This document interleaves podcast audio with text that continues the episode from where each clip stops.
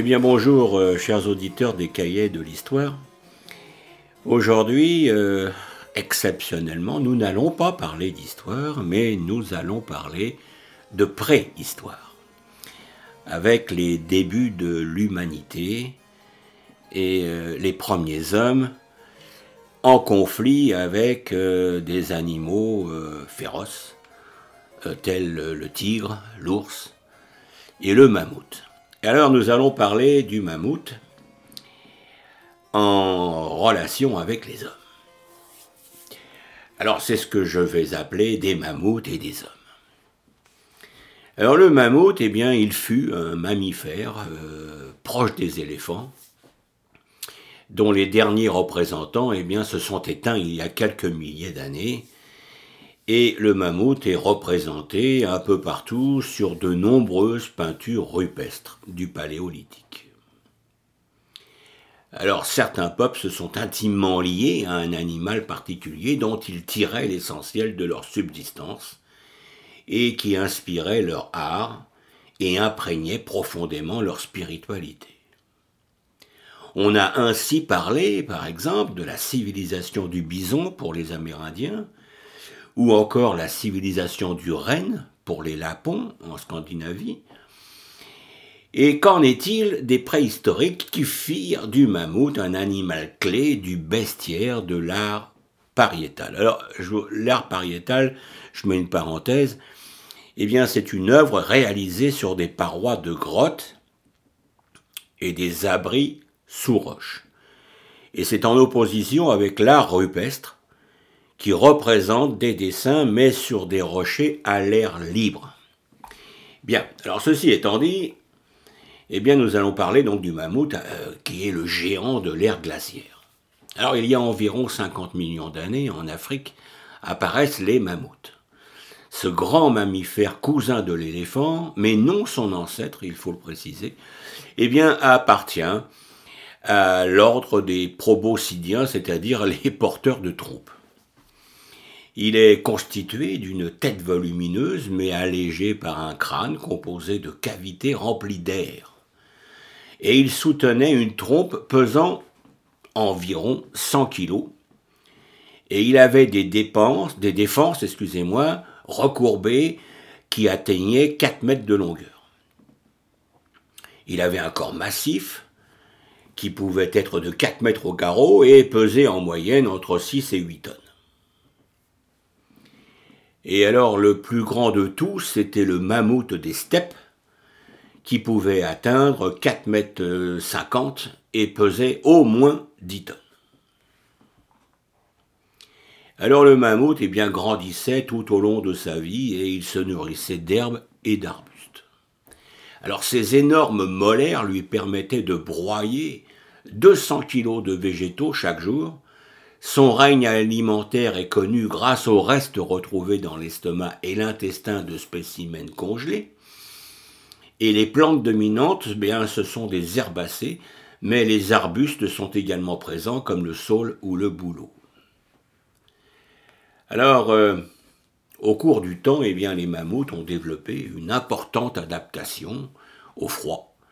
Et l'espèce la mieux adaptée était le mammouth laineux, qui est apparu il y a environ 250 000 ans. Son corps était recouvert d'une couche de graisse de 10 cm, d'une peau épaisse de 2 cm et de longs poils qui pouvaient atteindre 1 mètre de longueur. Ses oreilles et sa queue, de par leur petite taille ainsi que son épaisse fourrure et son clapet anal, eh bien, luttaient euh, contre les pertes de chaleur. Alors les mammouths laineux vivaient probablement comme les éléphants actuels, c'est-à-dire en groupe, fondés sur le matriarcat. La femelle la plus âgée dirigeait le groupe, composé de quelques individus, et les mâles adultes, au contraire, menaient une vie solitaire et se regroupaient et rejoignaient les femelles que pendant la période du rut. Alors certaines espèces de mammouths étaient adaptées à des climats tempérés, D'autres n'avaient pas de fourrure, tel que le mammouth méridional, qui vécut il y a euh, environ 2 millions d'années dans des régions de forêts couvertes d'Eurasie et d'Amérique du Nord, où régnait à l'époque un climat relativement doux. Alors l'image du mammouth dans de grandes étendues neigeuses ne représente qu'une toute partie de la réalité. Leur milieu de vie n'était pas la toundra, où ne se développent que des mousses, des lichens et des champignons, mais une steppe herbeuse très diversifiée en plantes. Alors, cette steppe froide, qui couvrait la plus grande partie de l'Eurasie et de l'Amérique du Nord, est appelée aussi steppe à mammouth. Alors, on pourrait demander quel, quel rôle le mammouth a joué dans la vie des hommes, puisqu'il s'agit de ça. Alors, la présence d'artefacts réalisés en os de mammouth ne prouve pas qu'ils se soient côtoyés les ossements ont très bien pu être trouvés et travaillés par la suite. Par contre, nous avons des représentations de mammouths sur les parois de certaines grottes et d'autres sculptées dans l'ivoire par exemple. L'homme de Néandertal ainsi que l'homme moderne ont côtoyé les mammouths présents en Europe entre 200 000 et 30 000 ans. Donc ça fait quand même 170 000 années. Pour eux, le mammouth constituait une source inépuisable de matières premières. Il était sans doute chassé occasionnellement, mais plus probablement objet de charognage. C'était une ressource alimentaire non négligeable pour la viande et la moelle qui servaient à se nourrir. Il faut quand même préciser qu'il y avait deux tonnes de viande consommable. Le squelette de mammouth est constitué de 215 os, de taille et de forme très différentes. Ces défenses en ivoire étaient utilisées dans la fabrication d'éléments de parure, d'outils et d'armes, mais, pouvaient aussi être un support d'art mobilier, voire servir à la construction de huttes. alors effectivement, des archéologues ont retrouvé de nombreux sites archéologiques en Ukraine, comportant des vestiges de huttes en os de mammouth. Alors l'utilisation de ces os et des dans la construction des huttes devait pallier certainement au manque d'arbres dans les steppes à mammouth constituées d'herbes et de buissons épars. Et alors justement, on a découvert euh, à Mizine, en Ukraine, cinq huttes faites en ossement. Et alors ce village devait pouvoir abriter une cinquantaine de personnes. Plus de cent mille objets y furent façonnés par les hommes du Paléolithique, comme par exemple les grattoirs, des burins, des pointes de silex, des aiguilles à chasse, des hameçons, des saguets. On y a aussi découvert deux bracelets en ivoire de mammouth, ornés de décors géométriques. Une des constructions est composée de 273 ossements et bien provenant d'environ 30 mammouths. On a trouvé par exemple 14 crânes, 5 défenses et 53 omoplates. Mais également un os de rhinocéros, 30 bois de renne et un crâne de loup. Alors le toit de ces huttes devait être recouvert de peaux de mammifères tels que le renne. Et tous ces mammouths nécessaires pour la construction de cette grande hutte n'ont sans doute pas été tués pour l'occasion, non. Les ossements ont dû être récupérés dans la steppe. Alors les mammouths étaient de très grands mammifères, il fallait donc être nombreux pour les tuer. Mais nos ancêtres ne vivaient qu'en petits groupes, impossible donc d'organiser de grandes battues ou de creuser de grandes fosses dans un sol gelé. Alors on pense qu'ils pouvaient tout de même chasser les plus jeunes, euh, par exemple 700 dents retrouvées euh, en Bretagne, en France, ou les plus vieux, qui avaient évidemment des problèmes de locomotion. Alors connaissant l'épaisseur de leur peau, de la couche de graisse et des poils, eh bien la nécessité d'être très proche de l'animal pour le blesser grièvement et rapidement était obligatoire mais très dangereuse pour les chasseurs. Certains émettent l'hypothèse que les mammouths furent attirés dans des zones marécageuses ou bien rabattus avec des torches, puis précipités du haut des falaises. Cependant, aucun élément concret n'est venu confirmer cette technique de chasse. Si nous en revenons en Ukraine, nous avons un autre site très représentatif de l'habitat. Il s'agit du gisement de Mézirik, qui date de 15 000 ans. Et il y a été calculé que le poids total pour la construction d'une hutte en os est d'environ 20 tonnes. En Europe occidentale, nous n'avons pas retrouvé de hutte en os de mammouth. Alors il faut également préciser que la graisse du mammouth, puisqu'il y avait 10 cm de graisse, était également utilisée comme combustible ainsi que les os. Alors les petites molaires pouvaient être des éléments de parure et les plus grosses, eh bien utilisées pour râper les peaux ou comme enclume. Les peaux servaient pour recouvrir les huttes comme couverture et peut-être comme vêtement. Alors, il y a 15 000 ans, en Amérique du Nord, eh bien, le réchauffement climatique a contribué à faire disparaître la steppe à mammouth. Et à la place, à la place eh bien, un climat humide et moins froid transforme cette steppe en toundra marécageuse et en forêt de conifères. Les molaires du mammouth sont parfaitement adaptés pour brouter de l'herbe, mais sans doute pas pour les feuillages. Alors, certaines zones de steppe ont pu subsister, mais devaient être insuffisantes pour entretenir de grandes populations de mammouths. Il est également possible que la chasse exercée par l'homme sur des populations affaiblies ait pu contribuer à la disparition du mammouth laineux mais ceci n'est pas encore prouvé par les recherches archéologiques. Et comme vu précédemment, eh les chasseurs peu nombreux devaient très peu s'en prendre aux mammouths, sachant qu'ils avaient d'autres espèces beaucoup moins dangereuses et plus faciles à chasser, telles que le renne par exemple. Alors, euh,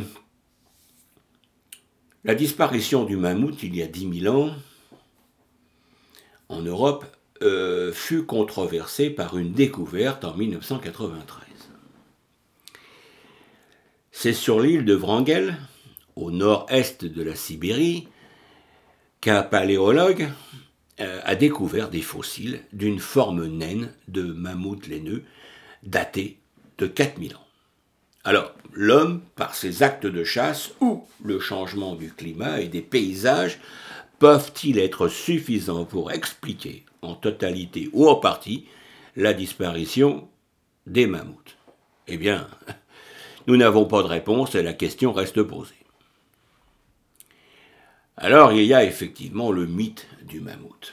Alors, des parures ou objets tels que des Vénus ou des sculptures d'animaux en ivoire sont nombreux dans l'art paléolithique, surtout au paléolithique supérieur, c'est-à-dire entre moins 35 000 à moins 12 500 ans. Et néanmoins, le mammouth n'est jamais majoritaire dans l'art pariétal, exception faite dans une grotte en France, à Rouffignac, où il y a effectivement 260 figurations, dont 160 sont des mammouths. La grande majorité des représentations de mammouths que nous avons sont justement des représentations pariétales, c'est-à-dire, je le répète, sur des parois de grottes enterrés. Et alors, différentes techniques sont alors utilisées afin de les représenter. Euh, alors, dans, certaines grottes, effectivement, euh, nous avons retrouvé, par exemple, 26 mammouths euh, représentés par une frise noire qui représente 11 mammouths, ainsi que des aurochs, des bisons, un cheval, et tous tracés d'un trait noir, sans doute avec du manganèse. Alors cette frise eh bien, occupe une alcôve de 7 mètres de long et de 2 mètres de hauteur. Il y a quelques années euh, a eu lieu dans le sud de la France une, découverte très importante qui s'appelle la grotte Chauvet, du nom d'un de ces découvreurs, avec 76 mammouths. Et donc c'est la seconde à compter autant de figurations de ce mammifère, mais elles sont aussi les plus anciennes connues en Europe occidentale. Et euh, parmi ces œuvres, nous avons la représentation d'un avant-train de mammouth dans des concrétions dessinées en rouge. Alors, le mammouth est présent effectivement dans différentes grottes en Europe occidentale. Et euh, je voudrais parler, pour, euh, pour terminer cette euh, énumération, de la découverte au mois de novembre 2012, donc vous voyez, il y a, neuf années, eh bien, une grande découverte faite pendant l'été à l'est de Paris, dans l'abri, pour être précis, euh, des archéologues qui fouillaient un site gallo-romain sur les berges de l'ancien lit de la Marne, eh bien, ont découvert un squelette de mammouth pratiquement entier. Alors, grande découverte, car si on a découvert un grand nombre de fragments épars, seulement trois autres squelettes avaient à ce jour été découverts en 150 années. Alors, autre part particularité de celui-ci, il a été découvert avec deux éclats de silex taillés près du crâne qui laissent penser aux chercheurs qu'il a certainement rencontré l'homme de Néandertal. Alors a-t-il été chassé et tué par l'homme ou est-il mort naturellement et ensuite dépecé? Alors ce mammouth, il a été surnommé Helmut par les chercheurs. Il s'agirait d'un jeune mâle de 20 à 30 ans qui a vécu donc euh, dans cette région pendant l'ère glaciaire, il y a donc plus de 100 000 ans. Alors, autre question sans réponse à ce jour, il y a la présence d'un numérus et d'une défense appartenant à un autre spécimen qui ont également été découvertes sous ce squelette. Alors, nous espérons que d'autres études plus approfondies sur les squelettes devraient nous en apprendre plus. Eh bien, euh, voilà ce que je pouvais dire euh, sur euh, les mammouths et surtout les, les, hommes qui les ont côtoyés. c'est la préhistoire, donc c'est avant la période historique qui nous concernait. J'espère que vous aurez vraiment apprécié euh, cette histoire des hommes et des mammouths et que ça vous donnera hum, des idées pour euh, en apprendre davantage. Alors par exemple, vous pourriez euh, lire Les mangeurs de viande de la préhistoire à nos jours aux éditions Perrin.